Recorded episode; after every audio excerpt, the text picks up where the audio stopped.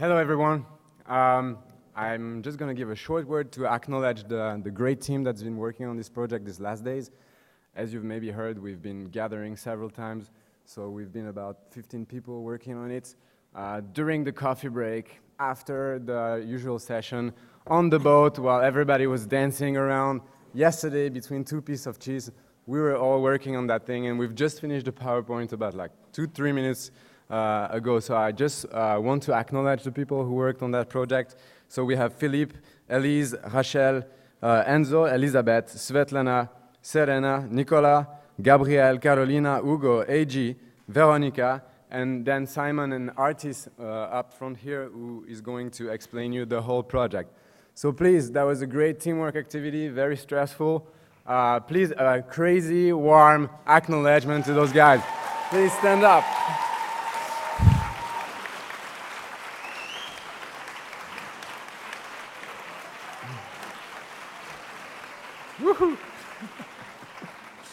And now Simon is going to explain you the background of this idea a little bit better. And thank you, John. Uh, we acknowledge you also for coordinating uh, all this uh, workshop.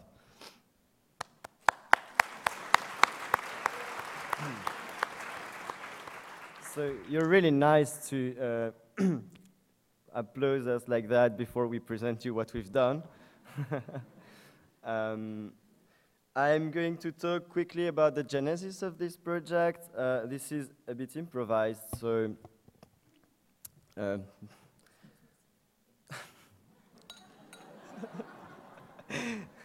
okay, here you go.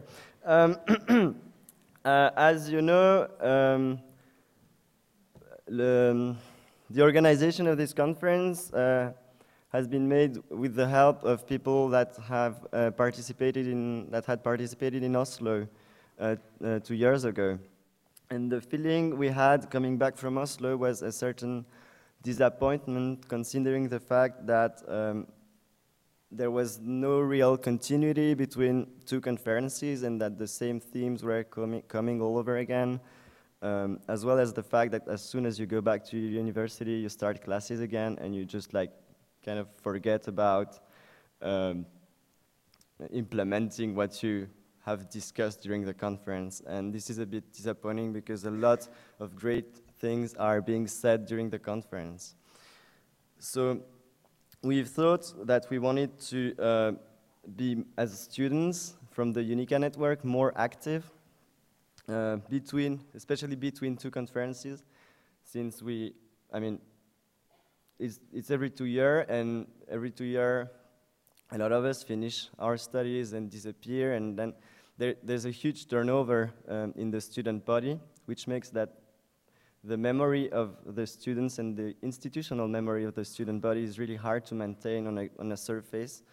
This is why I think uh, the same themes are coming all over again and not really being uh, implemented when they come to concrete projects.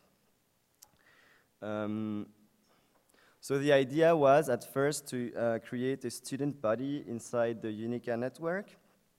Um, UNICA network is a network of universities represented in a gener annual general assembly by rectors of vice rectors of those uh, 34 universities, I think, or more, 36, 46? 46 universities, thank you. um, and uh, there is a steering committee of UNICA uh, being an executive uh, body for that network. And we wanted uh, students maybe to be more uh, involved in that network as a student body, not only every two years um, during the conferences, but also between the conferences. And we wanted to institutionalize somehow uh, that student participation outside of those student conferences. Um, so, reading my notes, sorry. um, so the idea was then to create a group and maybe also why not create a platform, kind of an alumni platform on which we could uh, keep on discussing and uh, intervening with each other and, and sharing, but also to create a group that could achieve the uh, main Unica goals that are stated in the, in the status of uh, Unica that I can read. The purpose of the association, so UNICA, is to uh, strengthen and structure the collaboration between universities in the fields of higher education, research, training, and high administration, to favor the reflection and implementation of common strategies and projects, to centralize and circulate essential information, to facilitate and promote contacts and exchanges of information and experience, and uh, we think that it can be really interesting that the student, as a student body, uh, have the possibility to achieve those purposes as students of the UNICA network. Um, this would also allow the students, as a student body again, uh, to have direct contact with the UNICA network and the steering committee, not always passing through their own universities and administration, but having a voice as a student body and not only as represent student representatives of their own individual universities to the UNICA network. So uh, we have discussed a model on which we have agreed uh, with the workshop that is going to be presented. Uh, you are going to vote on that model. Um, if, so the idea is to vote if you want this model that we're going to present to you uh, to be submitted to the steering committee with a, and well, the vote is a good way to show a strong support to that uh, project that has been realized by uh, that great workshop that has worked during those four days. Uh, this vote is completely different from the vote that is going to take place this afternoon about the, the action plans. This is a parallel project and this has nothing to deal with the action plans that are going to be discussed this afternoon. So uh, I'm finished with my speech. Um, just one thing more about that uh, student group. Let's make it happen.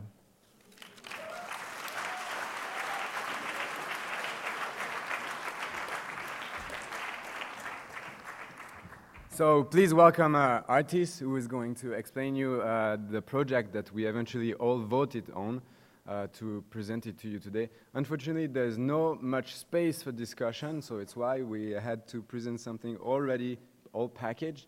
Uh, we thought in the first place to present two or three different options, and in the end, we thought that considering uh, the short amount of time we had, it was better to present something which is already thought of in, in pa as part of this working group and make it very uh, simple. So he's going to explain you this now, but later on, uh, if you have any question or, or, suggestion, there will be a chance to uh, give it to uh, somebody who's going to, to tell you something in a minute about this. Please welcome Artis.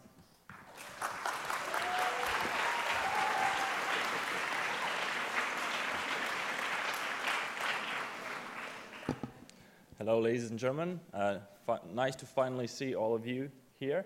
So uh, what we have here is the Unica Student Body project. Um, the name, Unica Student Action Group. Uh, it's going to be an action group, uh, so uh, the name itself represents that it will be based on action, on tasks, and on results. Uh, the mission, why do we need this? Uh, easy.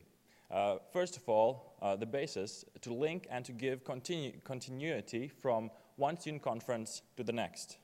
Um, Second, to follow up and encourage implementation in our own universities, uh, these, these action plans and decisions for them to come true. Uh, thirdly, uh, this action group will be like a, a, connector, an interlocutor between students and Unica. So this connection between the organization and us is much stronger. And fourth, uh, to advise on the next conference organization, for example, some themes, topics of discussion, etc. Uh, so who will do it? Of course, uh, us, students, uh, but it will be made out of minimum 10 members. Uh, it will be theme-based. Based on themes, members will be selected from each theme. Uh, it will be voluntary, of course. We all are uh, voluntarily here. Uh, but in extreme cases, the chairs will assist by picking those members, and they will be picked for two, a two-year period until the next uh, conference. And these members will be working hand in hand with the uh, Unica General Assembly, so we work towards the same goal. The to-do list, uh, divided in two, two parts, the short-term and the long-term. Uh, the short-term task, uh, and this is important, uh, we will create an alumni platform for all of you and all of the previous uh, conference participants to share ideas, create new opportunities, and to make things happen. the long-term tasks, of course, promote, promote Unica, promote the plan, the plans that we have created, uh, in between conferences, hold and, and attend annual meetings uh, or working groups, both uh, uh, face-to-face -face and online.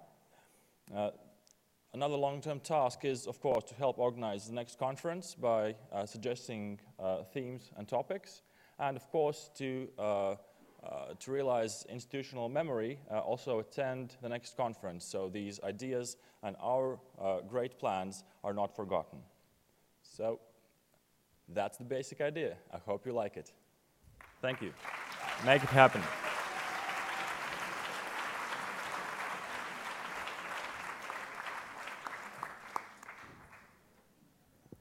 So before voting, do you have questions about the student body structure? Yes, microphone.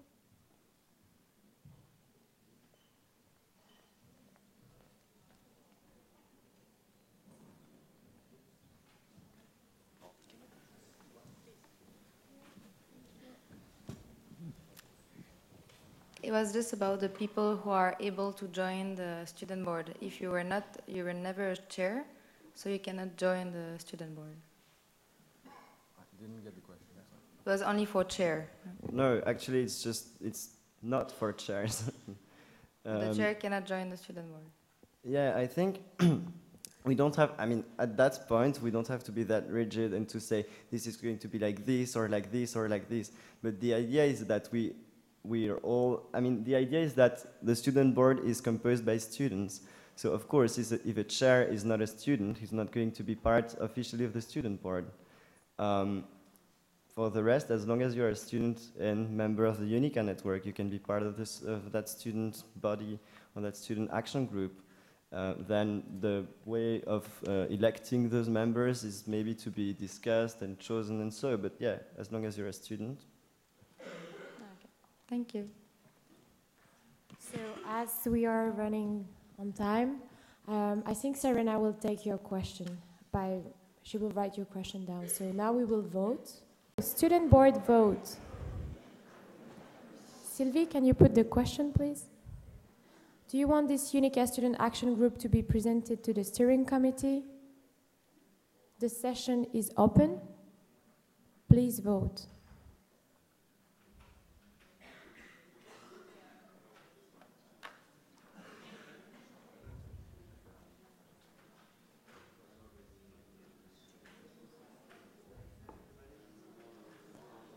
Are you ready?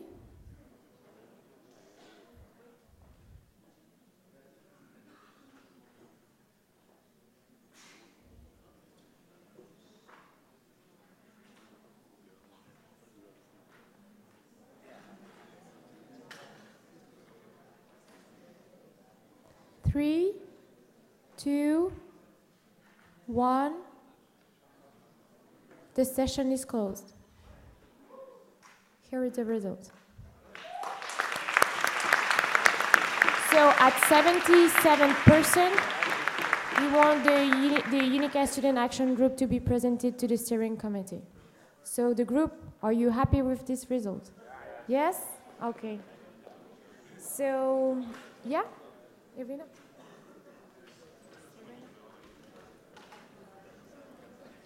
We would be, hello, hello. We'd be happier if each of you or some of you give some comments or some how did they felt felt during the presentation. We really need something written down for the steering committee and please feel free to write everything that you thought meanwhile the presentations.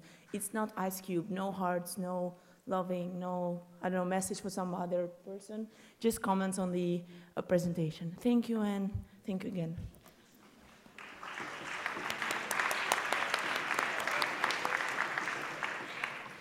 So we're perfectly on time for lunch. So please help yourself.